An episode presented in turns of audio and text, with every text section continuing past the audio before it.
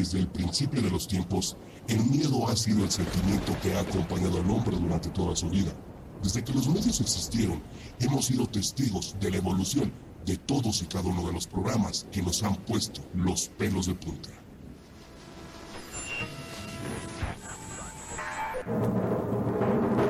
El monje loco.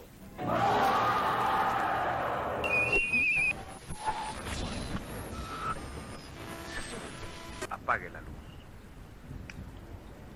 y escuche.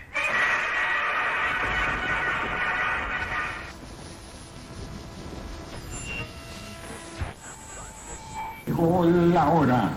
Aquí está la mano mano.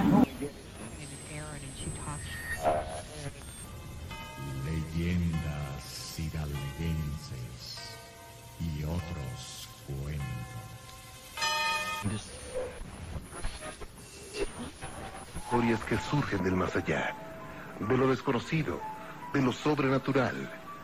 Soy Juan Ramón Sáenz. Entonces el primo de este de mi hija le, le dice este, que, que se le ofrecía, que si necesitaba algo. La viejita nunca le contestó, pero al momento que le habló, la viejita luego, luego lo que hizo fue regresarse para irse, pero se iba pegada atrás de la pared. Entonces el primo fue y la siguió, justamente al dar la vuelta de la, de la casa de la, de la esquina, eh, da vuelta a la viejita y a menos de un metro iba el primo, da vuelta al primo y la viejita ya no está.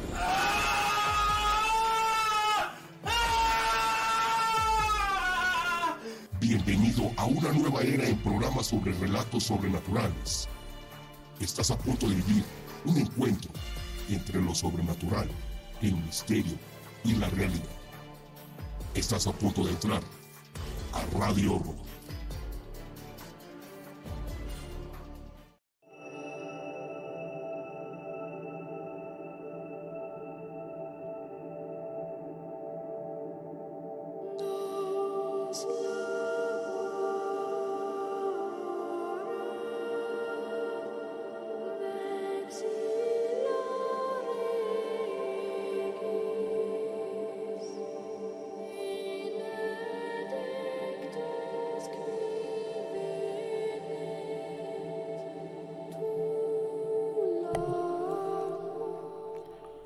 ¿Qué tal, amigas, amigos de Radio Rosa? ustedes bienvenidos una vez más a este su programa. Mi nombre es Jordán Solís, transmitiendo como cada viernes en punto de las 11 de la noche a través de la señal de Yarg Radio, más cerca de tus sentidos, más cerca de tu pasión. Estamos completamente en vivo y en directo hoy.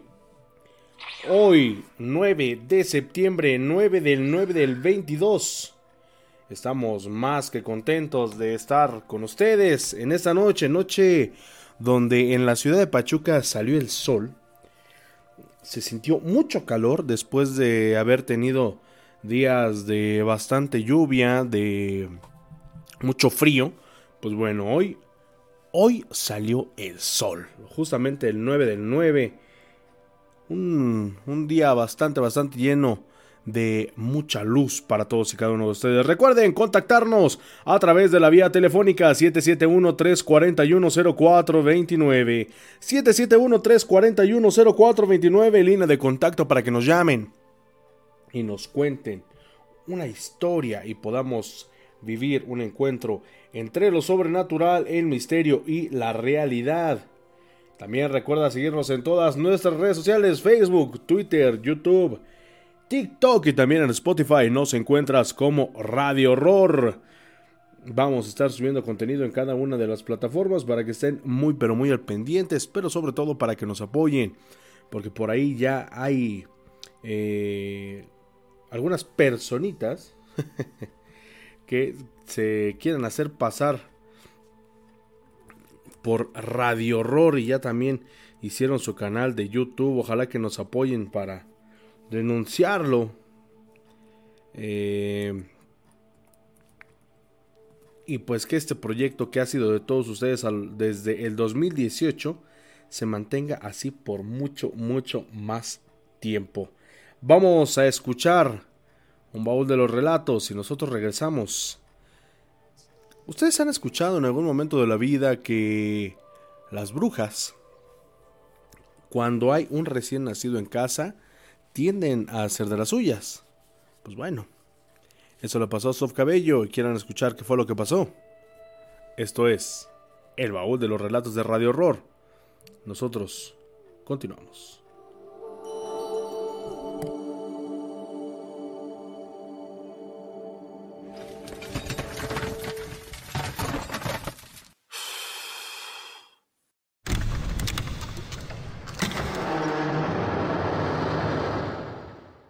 Este es el baúl de los relatos de Radio Horror.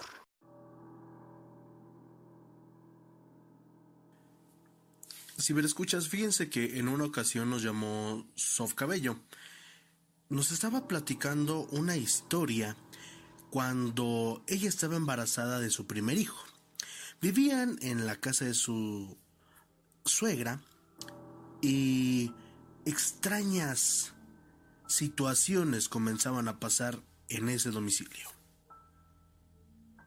Hace algunos años, cuando tuve a mi primer bebé, siempre escuché que existían eso de lo de las brujas, pero pues yo no creía en ellas, eran pura, pues yo lo tomaba como leyendas, ¿no?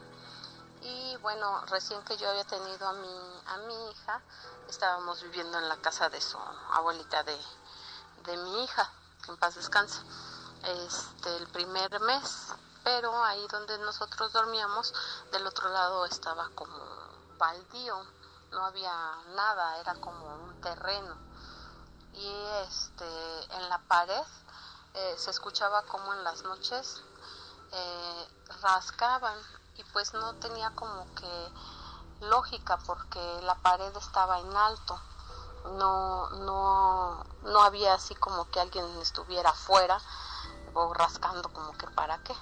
Era una altura como de unos 8 o 10 metros más o menos y pues en las noches escuchaba como rascaban la pared de mi lado de la cabecera. Las manifestaciones de este ser no solamente eran en el domicilio de su suegra, había algo que la unía a la bebé y a Sofía. Después de haberse cambiado de domicilio, las manifestaciones siguieron, pero ahora de una manera un poco más fuerte. Eh, posteriormente después nos cambiamos de casa y seguía la misma situación, se escuchaban los ruidos, el techo era este de lámina en, el cuarto y ahí se escuchaba como, como eh, caía algo grande, como si fuera un gato, como, no sé, un sopilote, no sé, algo muy grande, ¿no? Y eh, decían el mito que pues probablemente era una, una bruja, en el cual me recomendaban que pusiera yo que las tijeras en forma de cruz, que pusiera espejos para que cuando la bruja viniera, eh, la, la, bruja se viera a través del espejo. Eh, y que echara en el techo eh, granitos de mostaza, son unas pequeñas bolitas amarillas y que con eso se iba a alejar. Yo en las noches yo veía como que entre sueños como si alguien de negro, como una mujer de negro estuviera ahí parada, pero no podía yo abrir los ojos. Entonces eh, yo hice lo que me comentaron, ¿no? Dije, pues más vale prevenir, porque mi bebé lloraba, ¿no? Mi hija lloraba. Y ya este puse el espejo, puse las tijeras abajo de la almohada y compré la mostaza, le eché en el techo. Esa ocasión en la noche se escuchó como algo azotaba, nos decía como si fuera un sopilote o algo así. Y eh, se escuchaba como picoteaban, así como se escuchaba como se lo comía, ¿no? Como si fuera un pollo. Y pues sí era asombroso. Y eso lo hacía que pues ya no, ya no se acercara a nosotras. Pese a haber hecho caso a muchas recomendaciones que le había hecho la gente, Sofía nunca se imaginó que esta presencia iba a manifestarse, pero esta vez no solamente ella la escucharía, también miembros de su familia serían testigos de cómo una aparición estaba rondando su casa.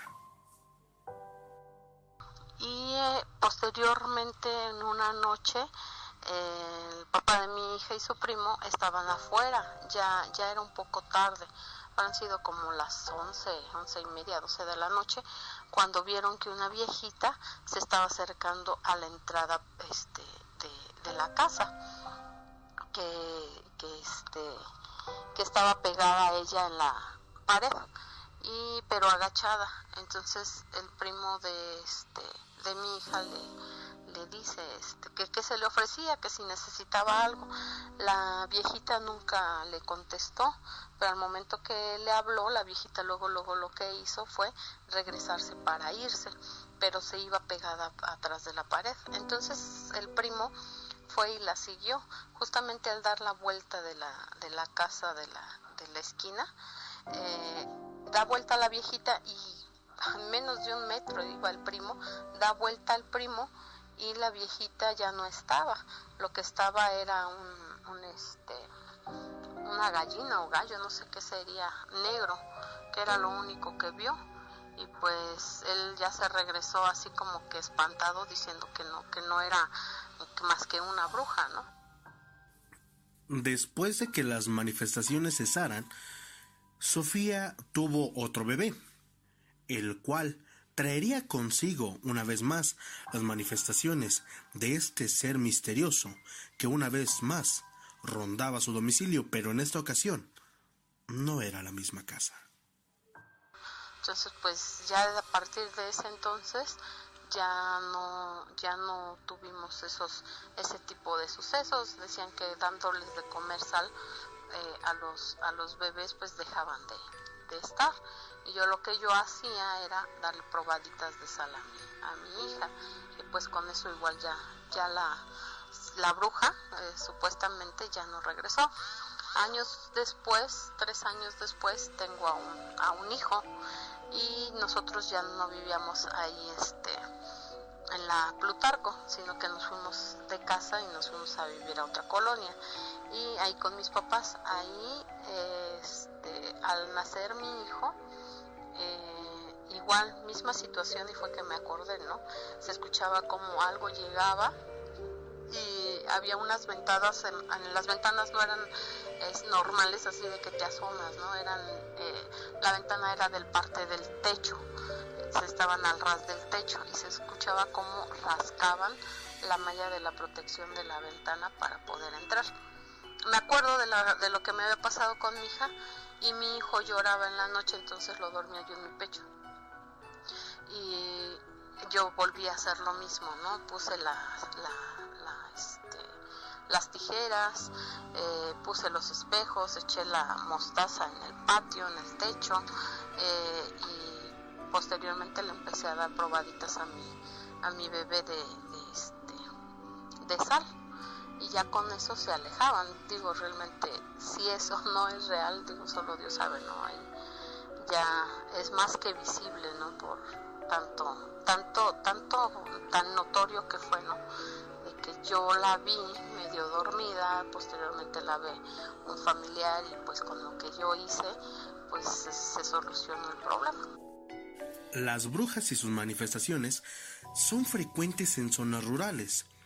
En este caso, en una zona muy habitada como es la ciudad de Pachuca, es un poco difícil o son contados los casos en los cuales las brujas llegan a manifestarse.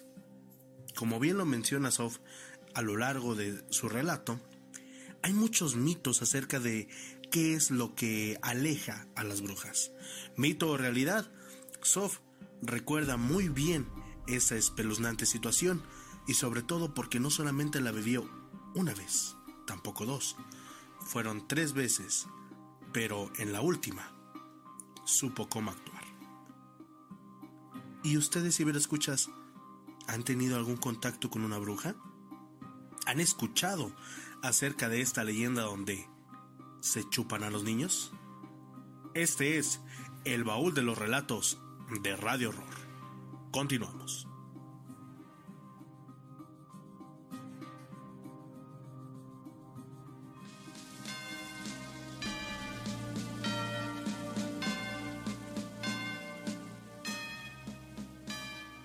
El enviado del diablo.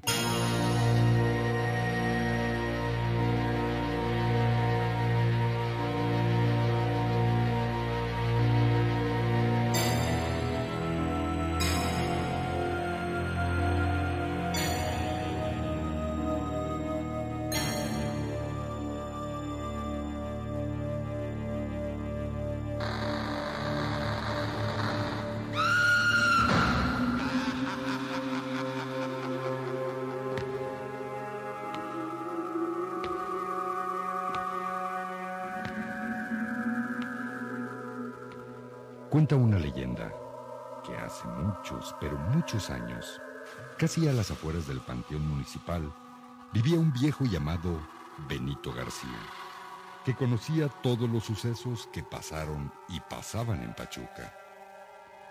Todas las tardes las contaba entre los jóvenes que lo escuchaban con atención. Entre ellos se encontraban su hija Margarita y sus dos nietos, Josefina y Juan.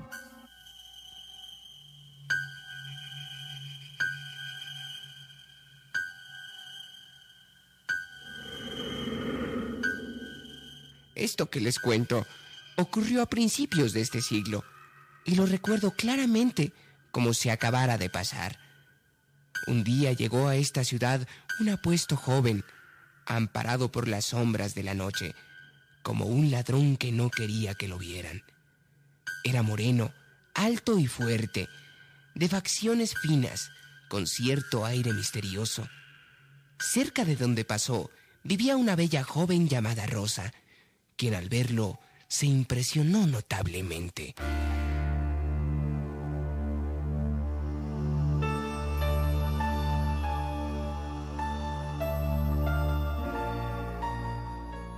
Josefina, la nieta del viejo Benito, lo interrumpió.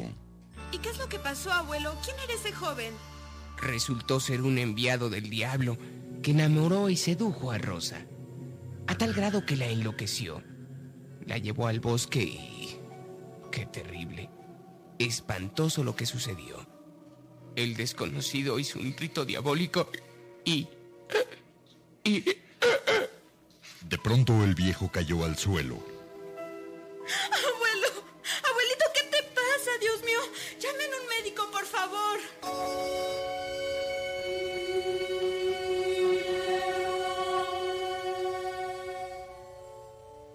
Don Benito murió y nadie pudo hacer nada por él. Horas después lo velaban en la iglesia del pueblo de San Bartolo. Santa María, ruega por él. Ave María Purísima, sin, pecado concebida.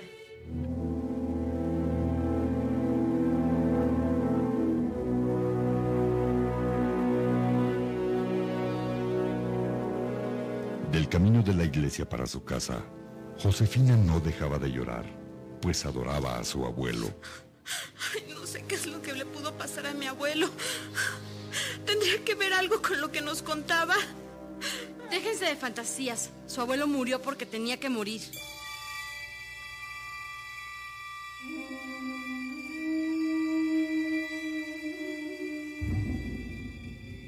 De pronto escucharon pasos y un viento helado los hizo estremecer. Tras una cortina de niebla apareció una figura impresionante. Parece un hombre. ¿Quién será? Para ellos que conocían lo que les había contado el viejo don Benito, era el mismo joven. Inesperadamente se quedó quieto clavando sus ojos negros en Josefina. La chica sintió un extraño calor en el cuerpo y dijo, Es guapísimo. ¿De dónde vendrá? Caminen, vámonos para la casa. A mí me da mala espina. Ese señor se apareció de pronto entre la niebla y de noche. Cállate, solo eran inventos de mi padre. Los aparecidos no existen. Al otro día, la gente acudía al cementerio a despedir al viejo Benito. De pronto, tras una tumba, ahí estaba el aparecido mirando a Josefina fijamente. Es él. Vino al entierro. ¿Qué te pasa, hermana? Ya deja de mirar a ese. Ay, no tiene nada de malo. Claro que sí. Ahorita mismo voy a decirle que se largue de aquí. A paso rápido, Juan, muy molesto, llegó a donde estaba el joven. Estoy seguro que estaba aquí. No es posible. Desapareció. Más tarde, cuando llegaron a su casa, Juan les contó lo que había visto. Les juro que cuando me le acerqué, desapareció. Basta, Juan. Deja de decir babosadas. Yo le iba a reclamar el por qué veía a mi hermana. Lo que pasa es que está celoso, hermano. Pero yo ya soy mayor de edad y para que lo sepas, ya hasta investigué cómo se llama. Y estoy enamorada de él. Se llama Víctor. Se llame como se llame. No quiero que lo vuelvas a ver y mucho menos que le hables.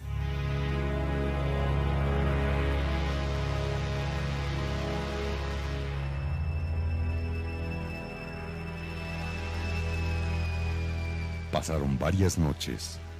Un día, Josefina, que estaba muy obsesionada con el desconocido, salió a buscarlo. Me importa muy poco lo que piensen Juan y mi mamá. Tengo que verlo.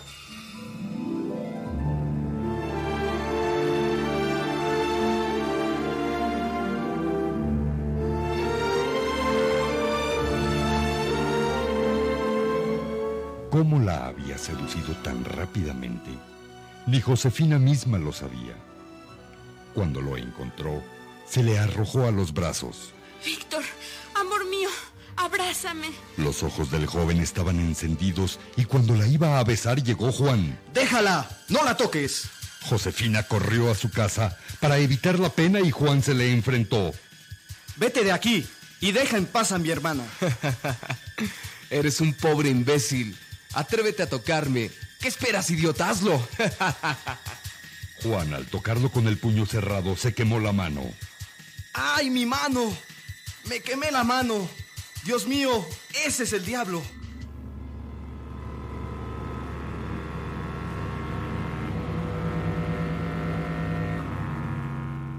Juan llegó a su casa y les platicó lo que había pasado.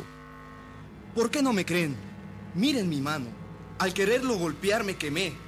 Ese tipo es el mismo demonio que nos dijo mi abuelo. Y se quiere llevar a Josefina. Yo lo oí. ¿Cómo te atreviste a desobedecerme? Te dije que no lo vieras. Mira, yo lo quiero y nadie me va a hacer dejarlo. Y si él me lo pide, me voy.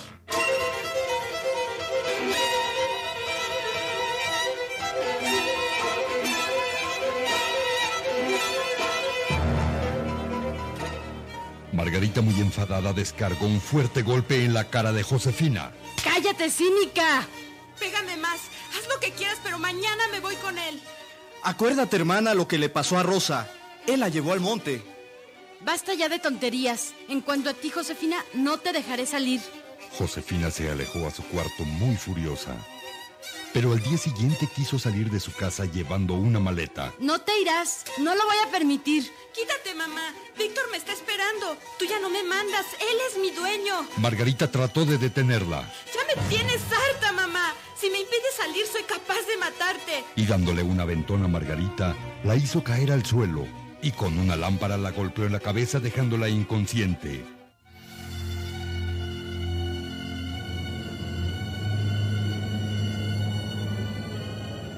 Afuera soplaba el viento y faltaban pocos minutos para la medianoche. Víctor, amor mío, ya estoy aquí. Juan salió a buscarla. Seguro se la llevó hacia el monte. Dios mío, dame valor para vencer a ese desgraciado. Mientras tanto, Víctor y Josefina se detuvieron en un claro del bosque. ¿Por qué nos detenemos? Serénate. Es hora del sacrificio.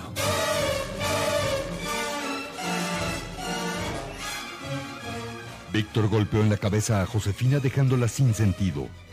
Cuando volvía en sí, ella estaba amarrada de pies y manos y la amenazaba con un filoso cuchillo. Ay, ¿qué haces, mi amor? ¿Por qué me tienes amarrada? Si yo solo deseo estar contigo. ¡Silencio! Ya van a dar las 12 de la noche. El maestro del mal espera mi sacrificio. Beberé tu sangre cuando suene la última campanada. No, no, ¿por qué? La hora se acerca. Porque mi cuerpo envejece si no le doy sangre.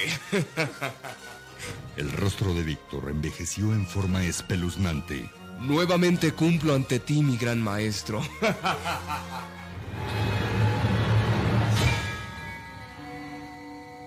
En pocos segundos, las arrugas marcaron la piel de Víctor. Y cuando le iba a clavar la daga, el cielo protestó y un relámpago cayó en su mano soltando la daga. ¿Qué pasa? Solo faltan unas campanadas. ¡Sangre! ¡Sangre! ¡Necesito sangre! ¡Dámela! Ay, santo señor, dame fuerzas, ayúdame. Líbrame de esta pesadilla. Víctor comenzó a derretirse como si fuera de cera. Su piel despedía un olor nauseabundo. El esqueleto cayó sobre la aterrorizada muchacha.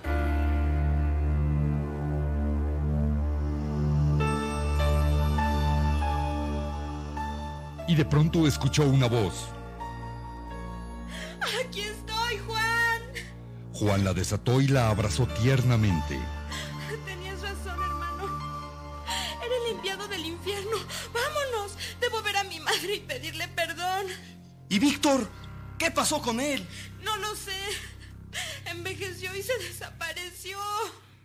Cuando caminaban, tuvieron otra aparición que los llenó de terror.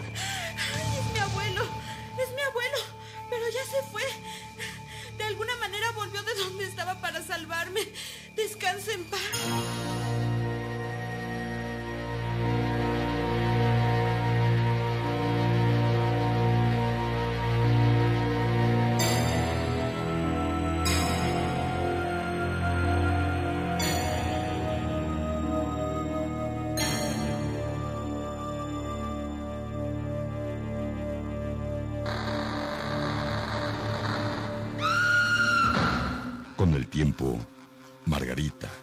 Juan y Josefina abandonaron la ciudad y todo quedó en leyenda.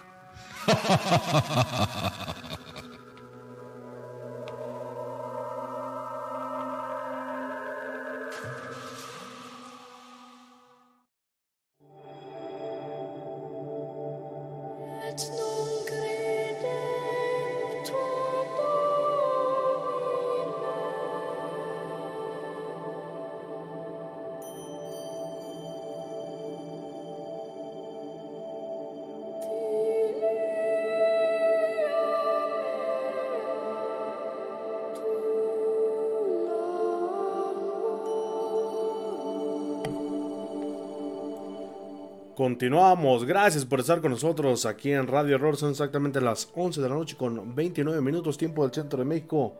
Les recordamos vías de contacto 771-341-0429 para que nos llamen y nos cuenten alguna historia y sobre todo que hagamos un encuentro entre lo sobrenatural, el misterio y la realidad. Vamos a leer algunos saludos. Hernández Sara dice ya presentes, bienvenidos. Wendy Guillén Islas, hola, buenas noches. Julieta Hernández, hola, buenas noches. Saludos, saludos, Julieta. Eh, ¿De qué parte de Pachuca nos está escuchando? Celia Valencia. Eh, buenas noches, señor Solís. Saludos desde Chavarría. Saludos hasta Paseos de Chavarría. Para toda la gente que nos escucha por allá, la gente que nos escucha en el transporte público. Por ahí luego nos dicen eh, que están trabajando y luego pues ahí van escuchando Radio Horror. También muchas gracias.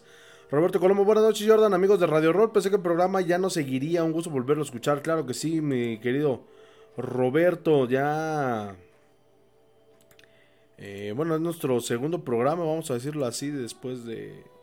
de por ahí un, un breve parón. Eh, Wendy Guillén, aún existen las brujas en el cerro... Ay, caray. En el cerro del Chililete hay ahí en varias ocasiones se ven bolas de fuego. El cerro de Chililete, o bueno, yo lo conocí como Chilalete, o que, que ahí me, me hacen la, la anotación de, de cuál es el nombre del cerro. Ese que está ahí en la calera, en la parte de hasta atrás de la calera, atrás de los fraccionamientos y eso, ahí es el cerro de Chililete. Son exactamente las 11 de la noche con 31 minutos. Vámonos con otro relato, vámonos con otra historia y nosotros regresamos aquí en Radio Error 771-341-0429. Dice Hernández Sara, lo escuchamos desde la 11 de julio. Por ahí, en algún momento, alguien me comentó que su hermana o su cuñada tenía un departamento por ahí en la zona habitacional de la 11 de julio y que ahí espantaban. Pero pues nos quedamos esperando la, la invitación para poder hacer una, una investigación ahí en la colonia 11 de julio. Si ustedes conocen algún lugar donde espanten, donde sienta una vibra un poquito pesada o algo por el estilo, háganoslo saber y vamos a tratar de hacer una investigación por esos rumbos. Vámonos con otra leyenda de Arguense y nosotros enseguida regresamos aquí a Radio Horror. Recuerda, llámanos, cuéntanos tu relato y los trolls te van a contestar una pregunta específica que tú tengas. No lo pienses más y cuéntanos tu historia.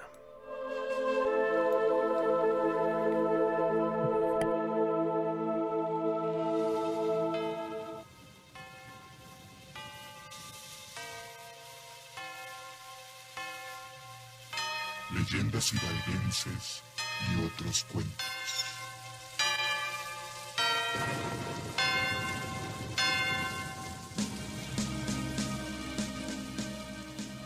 Un encuentro con lo sobrenatural y el misterio. Las historias que van de boca en boca, que crispan los nervios y ya pertenecen a la leyenda. Vive intensamente el terror. Principiamos.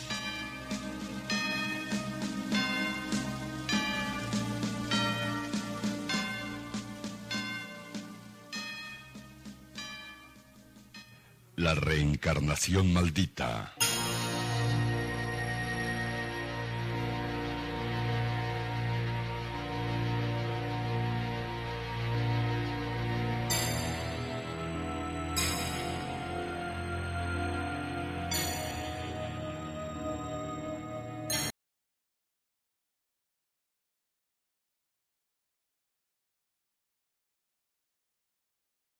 La reencarnación maldita.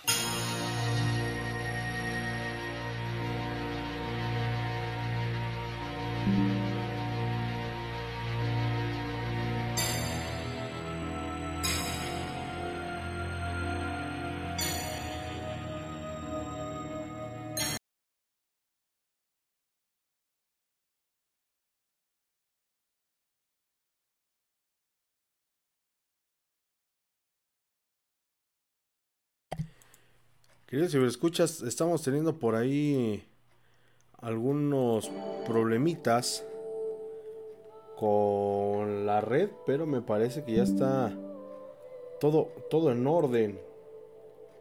Díganos si ya nos escuchan para eh, continuar y poderles compartir a ustedes este, este relato, esta leyenda hidalguense. Dice por acá. Wendy Guillén es atrás de la calera. Eh, pertenece a Pasoyucan. Muchas gracias, Wendy, eh, por la información. Sí, yo, yo sabía que, algo era, pero bueno, sí, sí es detrás de la calera. Ahora sí, creo que ya nos escuchamos, ya regresó la, la señal. Vámonos, ahora sí, con esta historia que se llama La reencarnación maldita.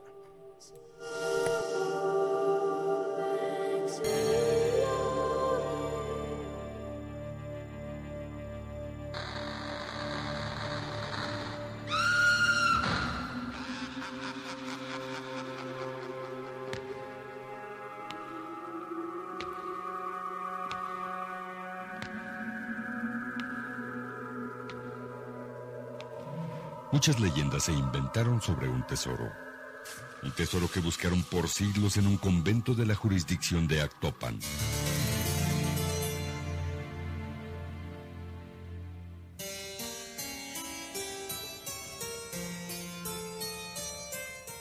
Y se dice que donde llora el muerto, hay dinero.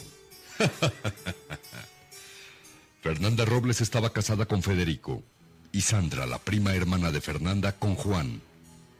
Un día se juntaron y platicaron sobre el tesoro perdido. Ah, por cierto, ¿qué creen? Antes de que se me olvide, la vez pasada encontré en el sótano de la casa unas notas de mi bisabuelo. A lo mejor era su diario de amores. Y habla del tesoro perdido o lo que dice tu esposo. No, no, no. Escuchen esto, escuchen esto, pero pongan atención. Hace muchos, pero muchos años, en el convento, la monja Teresa Montes había terminado de hacer sus votos religiosos para entregar su vida a Dios nuestro Señor.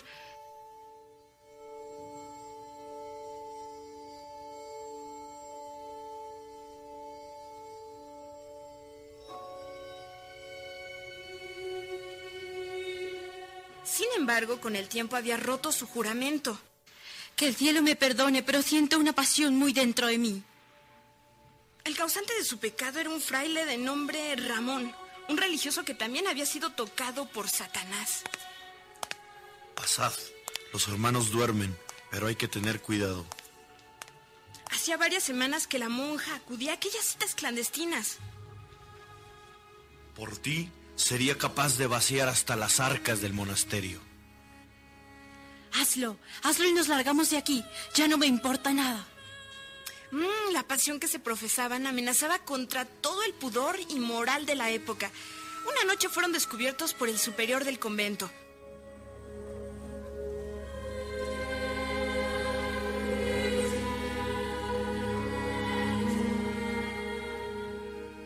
Deténganlos. Han profanado el hábito que llevan y han pecado ante los ojos de Dios.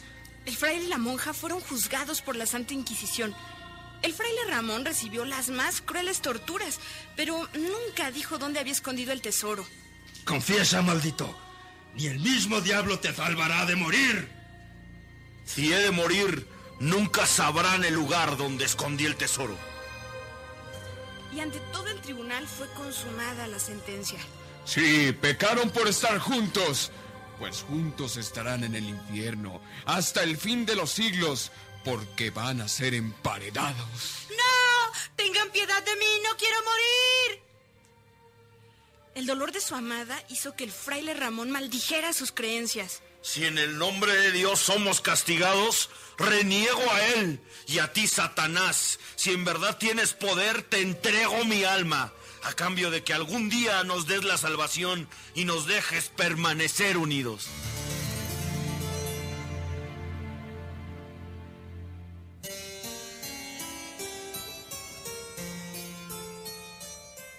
Se dice que durante muchos años sus almas emparedadas vivieron en el convento, penando. ¿Y qué dice del tesoro? Mm, del tesoro, que la Santa Inquisición lo buscó sin encontrarlo y con el tiempo abandonaron el convento. Pasaron los años y aún se siguen escuchando los lamentos de sus almas en pena. ¿Y qué más dice? Mm, ya no dice nada porque le faltan hojas. ¿Y por qué no vamos a buscar el tesoro nosotros? El convento está muy cerca de aquí.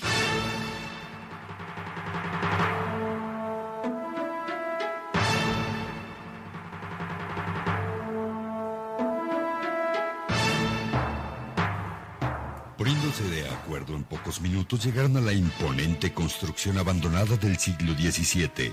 ¡Rápido! ¡Rápido! Vamos a entrar. Va a ser medianoche y nadie nos va a ver. Prendieron velas y con mucho temor entraron. En esos momentos se escuchó un portazo cerrándose la pesada puerta y desapartando a Federico del grupo. Dios mío, Federico se quedó del otro lado. Entre los tres trataron de abrirla. ¡Es imposible! Parece que está soldada. Mientras tanto, Federico también hacía esfuerzos inútiles tratando de abrir la puerta. De pronto escuchó un gemido que lo hizo estremecer. Temblaba de miedo, pero las ansias de salir le dieron valor. Dios mío, ayúdame. Esto está muy oscuro y tenebroso. Fernanda, Sandra, Juan, ¿dónde están? Temblando de pies a cabeza, retrocedió asustado. No puede ser. Es el fraile del libro del bisabuelo de Fernanda. La horrorosa imagen del religioso que era un esqueleto con un hábito andrajoso. Espérate, detente, no te acerques.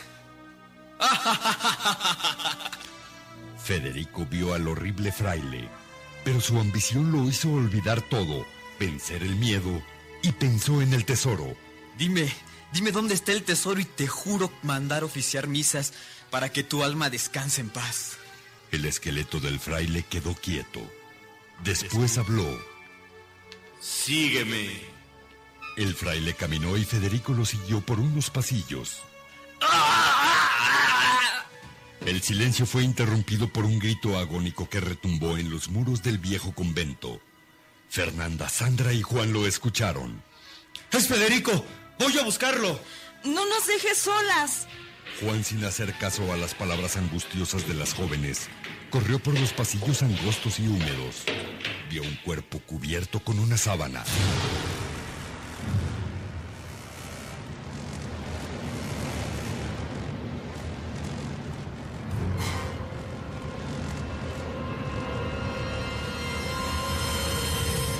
Tú haciéndote el dormido y nosotros muriéndonos de miedo. ¡Despierta, Federico! Le quitó la sábana violentamente y era un esqueleto. ¡Ah! ¡Es el monje maldito! ¡Tengo que salir de aquí! Un viento gélido y fuerte le arrebató la vela de la mano y se escuchó una siniestra carcajada. Su corazón ya no resistió más y cayó muerto. Al mismo tiempo que Fernanda y Sandra caminaban por las enormes salas del convento. ¡Juan! ¡Federico! ¡Respondan, por favor! La angustia de Fernanda aumentó cuando Sandra desapareció.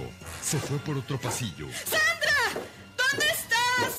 Por otro lado, Sandra lloraba de miedo y un frío de otro mundo se apoderó de ella. ¡No! Un horrible cadáver de una monja puso sus asquerosas y huesudas manos en su cuello, apretándolo.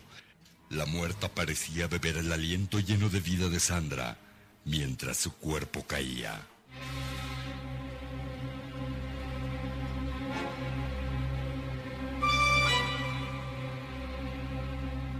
En otro lado del convento, Fernanda estaba a punto de perder la razón.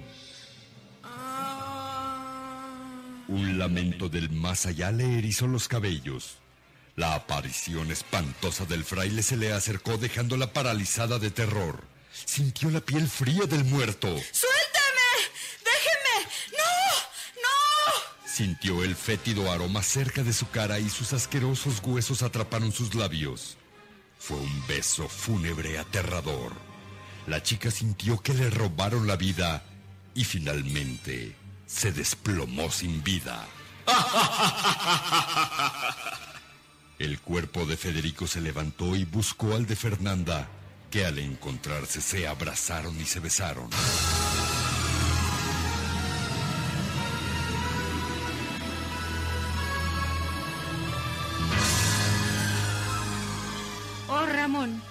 Fin estamos juntos de nuevo. Satanás cumplió su promesa. Sí, Teresa. Esperamos muchos años para que estos dos cuerpos mortales se encontraran. Dios nos separó y el diablo nos unió. Reencarnamos en ellos. Y los dos salieron del convento perdiéndose entre las calles del pueblo. Del tesoro jamás se supo nada.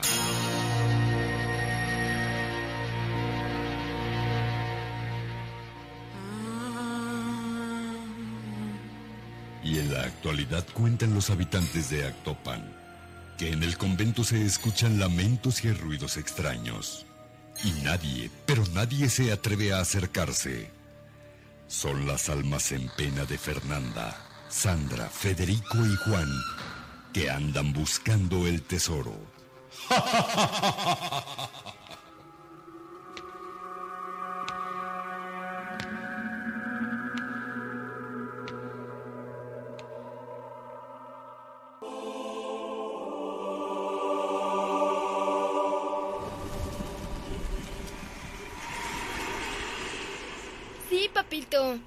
Esta casa. A mí me gustó mucho. Bueno, pues ni hablar. Sí, papá. Sí, sí, sí. Ya, ya, pues, ya, ya, ya. Está bien, está bien. La familia López recién se había mudado a la ciudad de Aguascalientes. Después de buscar casa por muchos lados, se decidieron por una grandiosa y elegante casona del centro de la ciudad. Los primeros días transcurrieron con normalidad, y aunque la casa contaba con bastantes habitaciones, los hijos decidieron instalarse en el sótano de la misma. Qué chido está el sótano, ¿verdad, Alejandra?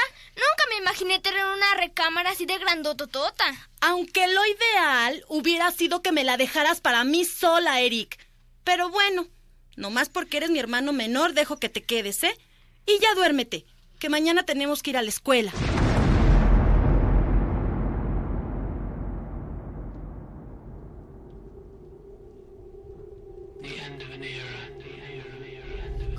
¿Cómo veía? ¿Qué es este ruido? Alex, Alejandra, despierta. ¿Escuchas eso? Ay, ¿qué pasa, Eric? Ah. ¿Escuchaste eso? ¿Alguien anda ahí? Ah, ya no molestes, Eric. Ha de ser Vanessa que ya se levantó. Ay, mejor déjame dormir otro rato.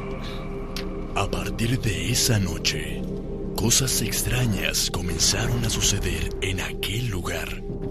Tengo miedo. Alex, ando en Campitay contigo, ¿sí? Ya no se escucha nada, Eric. Solo es ese ruido, ¿escuchas? Ese ruido que viene de la puerta. Algo intentaba cruzar la puerta. ¿Quién anda ahí? ¿Mamá? ¿Papá? ¿Quién es?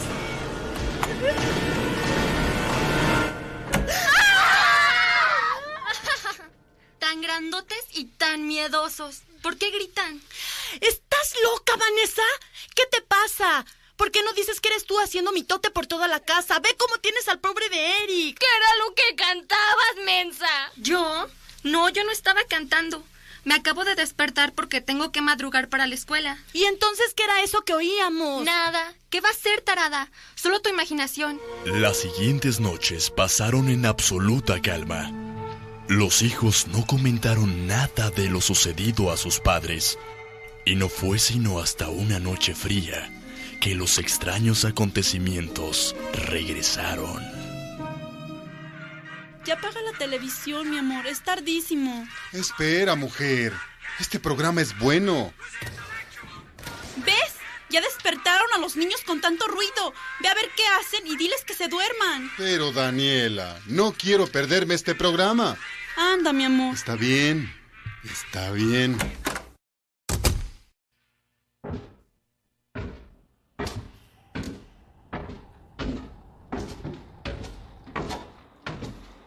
Vanessa. Eric. Alex. ¿Quién anda ahí? Hijos, vayan a dormir que ya es muy tarde. Vanessa. ¿Eres tú? Vanessa. Al fondo del pasillo, al pie de la escalera del sótano, se vislumbraba de entre la oscuridad una silueta de una pequeña niña con su piel pálida, casi transparente, y que se dirigía hacia donde se encontraban sus hijos. Al intentar bajar los escalones, la niña desapareció. Daniela. Hijos. Vengan rápido, por favor. La familia salió de sus habitaciones. Y una vez que Diego se repuso del miedo, platicó lo sucedido con ellos. Ustedes saben que yo no creo en fantasmas y esas cosas, pero... Pero lo que acabo de ver fue tan real. Papá, nosotros también escuchamos algo la otra noche en la recámara, ¿verdad, Alex? Así es, papá. Yo creo que lo mejor será llamar a un sacerdote para que bendiga la casa. Y así lo hicieron. La noche siguiente, un sacerdote se presentó a exorcizar aquel lugar. Hijos, aquí hay un espíritu maligno que no puede descansar en paz. Lo mejor será que abandonen la casa. En ese momento, un espectro fantasmal apareció frente a ellos. Era un hombre putrefacto y carcomido de la piel.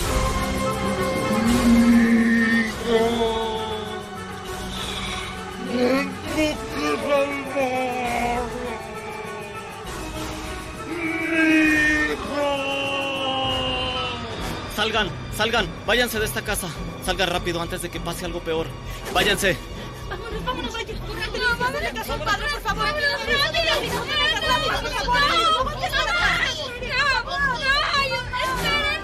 El sacerdote se quedó adentro de la casa, tratando de sacar al espíritu demoníaco. Nunca pudo salir vivo.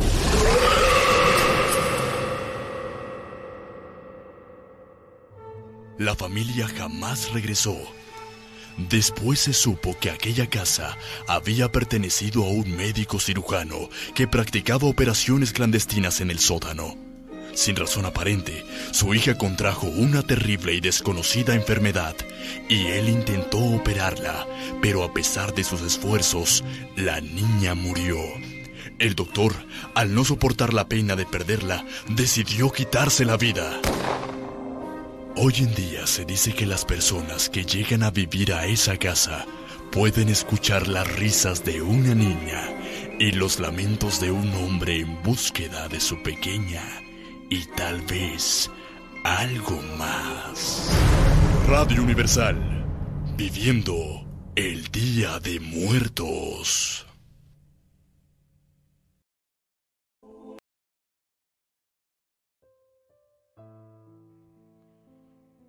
Ayer por la mañana al levantarme, encontré bajo mi puerta un sobre bastante extraño.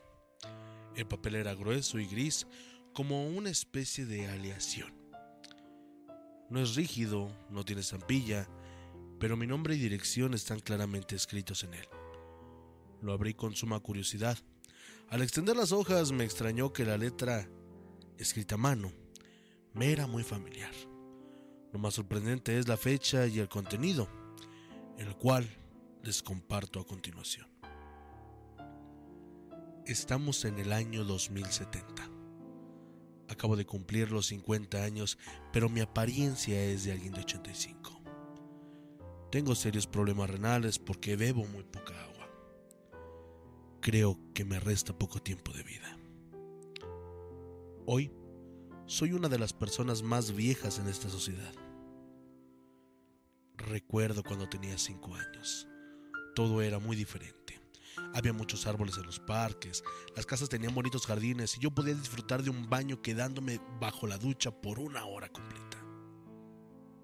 Ahora, ahora usamos toallas húmedas en aceite mineral para limpiarnos la piel. Recuerdo que antes todas las mujeres mostraban su bonita cabellera y ahora Ahora debemos raparnos la cabeza para mantenerla limpia sin usar agua. Antes mi padre lavaba el coche con el agua que salía de una manguera. Actualmente los niños no pueden creer que el agua se utilizaba y se desperdiciaba de esta manera. Recuerdo muchos anuncios que decía, cuida el agua, solo que nadie les hacía caso. Pensaban que el agua jamás se podría terminar. Ahora, todos los ríos, presas, lagunas y mantos acuíferos están irreversiblemente contaminados e incluso agotados. Inmensos desiertos construyen el paisaje que nos rodea por todos lados. Las infecciones gastrointestinales, las enfermedades de la piel e incluso de las vías urinarias son la principal causa de muerte actualmente. La industria está paralizada y el desempleo es completamente dramático.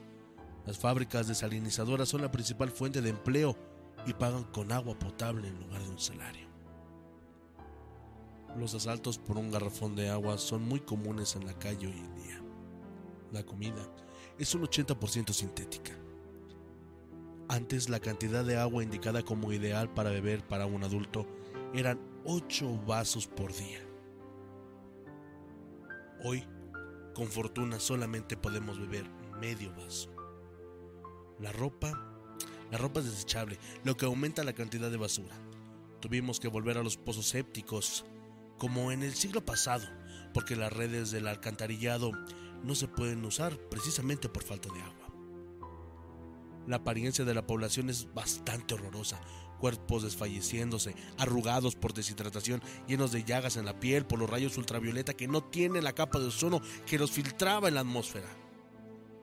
Por la sequía, la piel de una joven de 20 años parece como si tuviera 40. Los científicos investigan, pero no hay solución posible. No se puede fabricar agua, el oxígeno está tan degradado por la falta de árboles, lo que disminuyó el coeficiente intelectual de las nuevas generaciones. Se alteró la morfología de los espermatozoides de muchos individuos. Como consecuencia, hay muchos, muchísimos chicos con insuficiencias, mutaciones e incluso deformaciones. El gobierno incluso nos cobra por el aire que respiramos. 137 metros cúbicos por día por habitante y adulto. La gente que no puede pagarlo es retirada y las mandan a las zonas ventiladas. Estas están dotadas de gigantescos pulmones mecánicos que funcionan con energía solar. No son de muy buena calidad, pero se puede respirar. La edad media es de 35 años. Algunos países tienen algunas manchas de vegetación con su respectivo río, que es fuertemente vigilado por el ejército. El agua se volvió un tesoro bastante codiciado, más que el oro y los diamantes. Aquí, en cambio, no hay árboles porque casi nunca llueve, y cuando llega a registrarse una precipitación, desgraciadamente es de lluvia ácida. Las estaciones del año están severamente transformadas por las pruebas atómicas de las industrias contaminantes del siglo XX. Se advertía de que había que cuidar el medio ambiente y nadie hizo caso. Cuando mi hija me pide que le hable de cuando era joven, describo lo bonito que eran los bosques.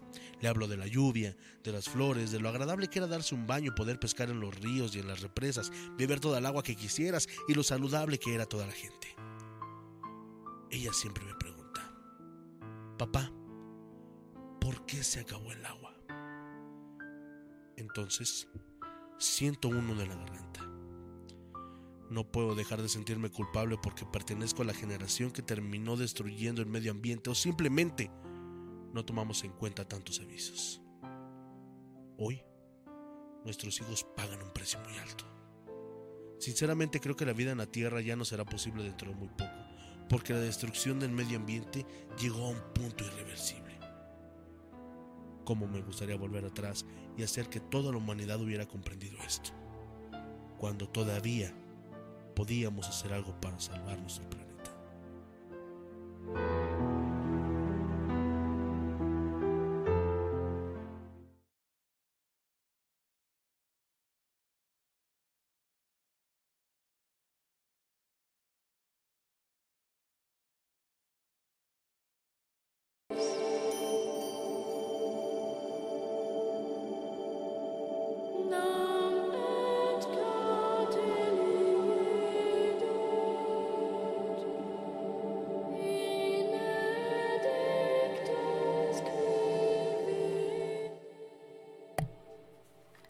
Siempre hay que ver por el futuro y aunque ya no estemos aquí, las generaciones que se quedan y que tienen la oportunidad de hacer algo en este mundo serán las que paguen las consecuencias de nuestra osadía y sobre todo de no haber hecho caso a tiempo. Lo vemos ahora con los cambios de clima, con los animales que se extinguen, con muchas cosas, con la sobreexplotación del suelo, el aumentar el número de habitantes en determinado territorio. Desafortunadamente, desafortunadamente nosotros que causamos eso, ya no lo vamos a sufrir pero las generaciones que vienen atrás serán las encargadas de tratar de remediar el error que sus antepasados hicieron. Recuerden que tenemos una cita el próximo viernes en punto de las 11 de la noche para un encuentro más entre lo sobrenatural, el misterio y la realidad. Mi nombre es Jordán Solís. Les agradezco mucho que nos hayan acompañado. Sean felices donde quiera que estén y llévense una sonrisa. Son gratis, excelente fin de semana.